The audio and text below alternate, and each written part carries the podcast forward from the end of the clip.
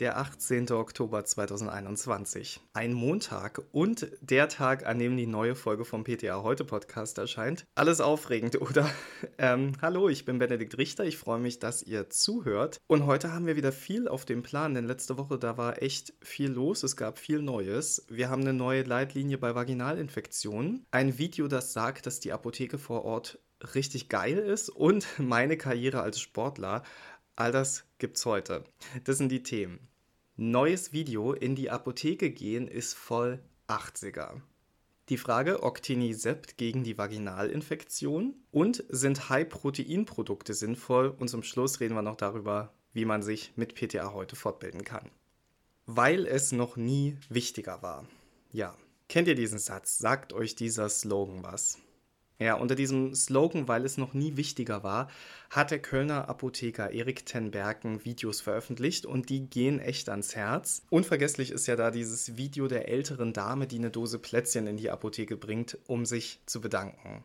Jetzt hat er ein neues, ein drittes Video veröffentlicht und darin bekommt eine Frau Kopfschmerzen, findet zu Hause, natürlich, wie sollte es anders sein, nur noch eine leere Medikamentenpackung, das kennen wir alle. Sie schaut dann ins Smartphone und sieht dann da unzählige Bewertungen von Arzneiversendern und ja, die stärken jetzt nicht unbedingt ihr Vertrauen in diese Shops. Und dann kommt noch eine andere Bewertung. Apotheke vor Ort, persönliche und kompetente Beratung direkt vor ihrer Haustür. Und da sagt sich die Dame, na hör mal, da gehe ich doch in die Apotheke. Da wäre ich ja schön blöd, wenn ich das nicht tun würde. Auf dem Weg nach unten stolpert sie dann noch über ein paar Doc Morris-Kartons und schlussendlich steht sie dann vor der Apotheke vor Ort. Beim Betreten hört sie dann, wie eine Passantin hinter ihr sagt, oh mein Gott, die geht ja noch in die Apotheke, wie 80er.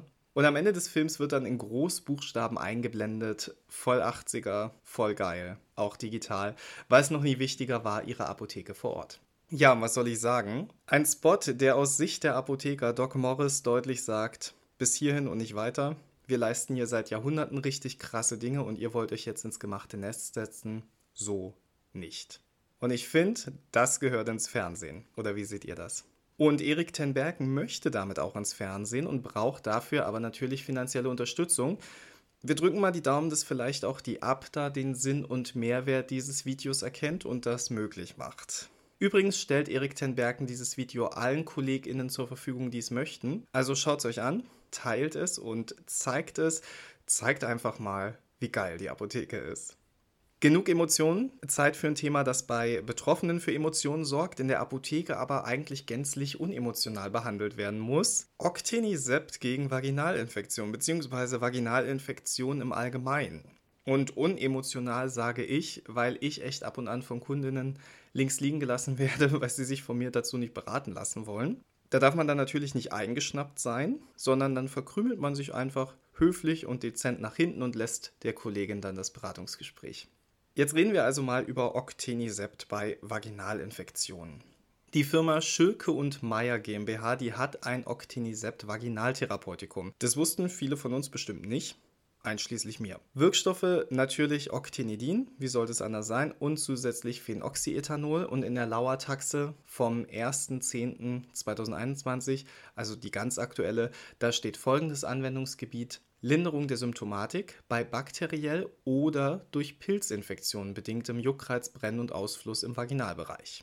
Tatsächlich stand die Indikation so früher schon beim Octinisept, die Pilzinfektion. Die ist jetzt aber ergänzt worden. Jetzt haben sicher die wenigsten von uns Octinisept als erste Empfehlung zur bakteriellen Vaginose auf dem Schirm. Also reden wir mal darüber, was man da eigentlich so empfehlen kann. Was ich erschreckend zu lesen fand, war, dass gemäß der alten Leitlinie nur etwa 50 Prozent der Betroffenen über charakteristische Symptome klagen bzw. berichten, also zum Beispiel dieser charakteristische Ausfluss. Das heißt, etwa die Hälfte aller Betroffenen hat laut dieser Leitlinie gar keine so großen Einschränkungen und wird deswegen auch gar nicht auf eigene Faust in die Apotheke kommen. Wenn ihr jetzt also keine ärztliche Verordnung vorliegen habt und jemand kommt tatsächlich in der Selbstmedikation und braucht etwas, dann sind hier die Wirkstoffe. Also erstes Medikament Fluomycin Vaginaltabletten, die kennt man vielleicht. Wirkstoff ist Dequaliniumchlorid, ist einer der absoluten Klassiker. Dequaliniumchlorid ist wie Octinidin ein Antiseptikum. Ein weiteres Präparat, was auch mal ganz gern verordnet wird, zumindest auf grünem Rezept, das sind die Vagihex Vaginaltabletten. Da ist der Wirkstoff Hexeditin und klar wieder ein Antiseptikum. Hexeditin wird angewendet zur Verminderung pathologischer Keime im Vaginalbereich und bei Vagihex sind das die Indikationen pathologische Besiedlung der Scheide mit Gram-positiven und Gram-negativen Bakterien im Rahmen einer präoperativen Prophylaxe vor vaginalen operativen Eingriffen und bei vorzeitigem Blasensprung. Für die Therapie der bakteriellen Vaginose werden die beiden rezeptpflichtigen Antibiotika Metronidazol und Clindamycin empfohlen und das sowohl als Vaginalcreme Vaginaltablette oder oral. Ja, eins der großen Probleme ist natürlich die Unterscheidung der Erreger, also Bakterien oder Pilze. Und da könnte man ja meinen, PatientInnen schaffen das schon selber, das zu unterscheiden, aber weit gefehlt. Wieder erschreckendes Ergebnis: Laut einer Studie sollen nur ein Drittel der Personen, die vaginale Antimykotika zur Selbsttherapie gekauft haben, mit ihrer Selbstdiagnose richtig gelegen haben. Deshalb empfiehlt die aktuelle Leitlinie bei Verdacht eine ärztlich gesicherte Diagnose, um Resistenzbildungen und ungerechtfertigte Nebenwirkungen zu vermeiden. Antiseptika sind zwar laut Linie potenziell wirksam, wirken aber natürlich auch gegen die physiologische Vaginalflora. Trotzdem heißt es, dass Antiseptika wie Dequaliniumchlorid als alternative Therapieoption eingesetzt werden können. Auch das Octinidin dient zur Desinfektion und ist deswegen auch als Alternative bei einer akuten Candidose erprobt. Ja, ihr merkt vielleicht, worauf es hier hinausläuft. Mit der Erweiterung der Indikation hat sich das Octinisept Vaginaltherapeutikum tatsächlich so eine kleine Pool-Position erkämpft. Denn es kann sowohl bei bakterieller Vaginose als auch bei Mykose eingesetzt werden. Was übrigens ähnlich breit wirkt, ist Povidoniod. Auch das kann in bestimmten Produkten vaginal angewendet werden. Also ganz so special ist dann das Octinisept doch nicht, bis auf eine entscheidende Sache. Im Gegensatz zum Povidon es ist farblos und als Sprühlösung verfügbar und da kann Povidon dann doch nicht mithalten. Übrigens, Schwangere mit Vaginalinfektion gehören immer zum Arzt.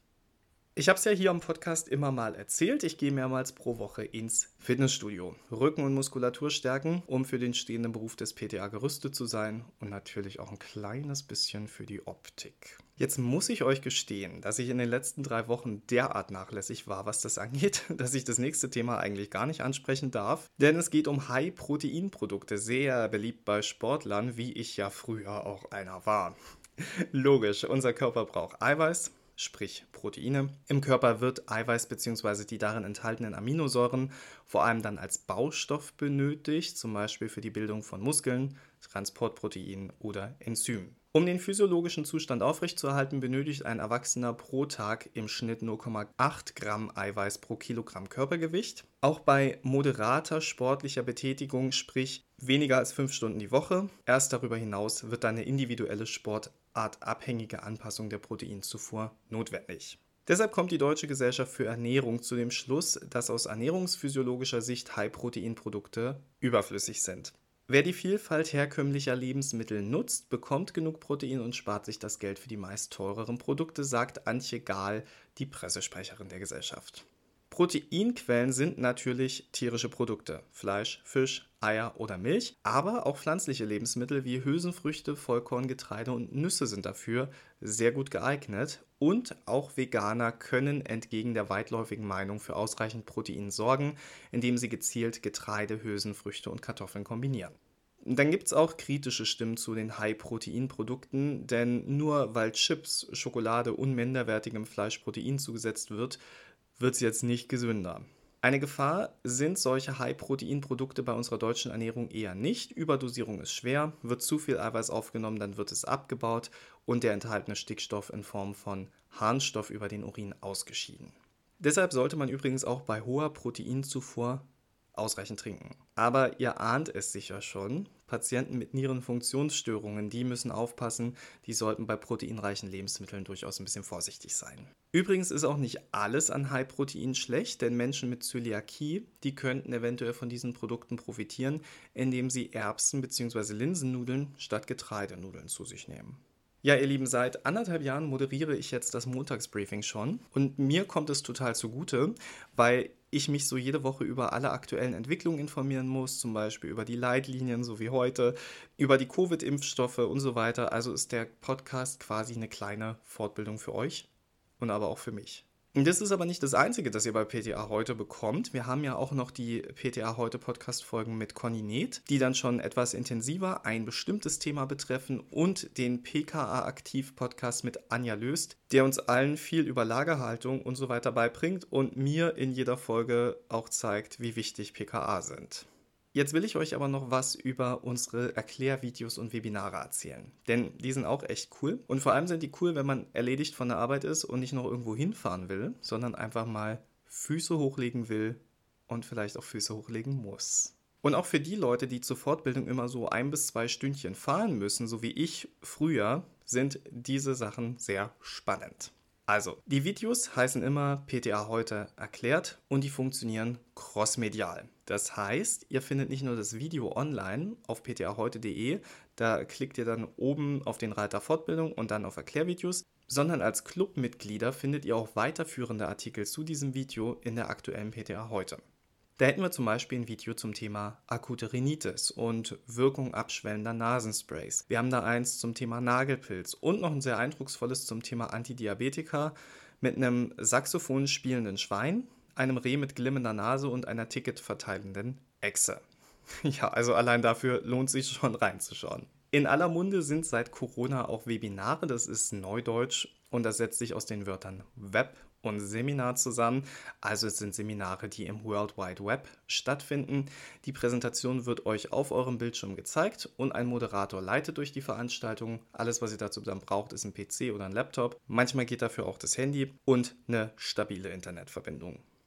Die PTA heute Webinare sind übrigens von den Themen echt abwechslungsreich.